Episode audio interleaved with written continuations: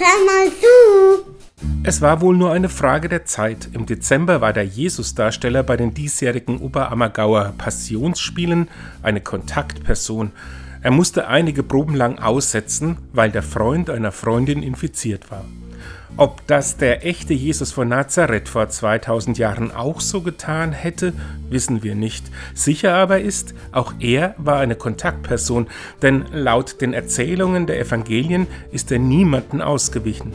Von einer Frau ließ er sich die Füße waschen, einen Aussätzigen hat er berührt, bei sogenannten Sündern war er zu Gast, auch den Mächtigen ging er nicht aus dem Weg, hat sich ihren Fragen und Provokationen gestellt.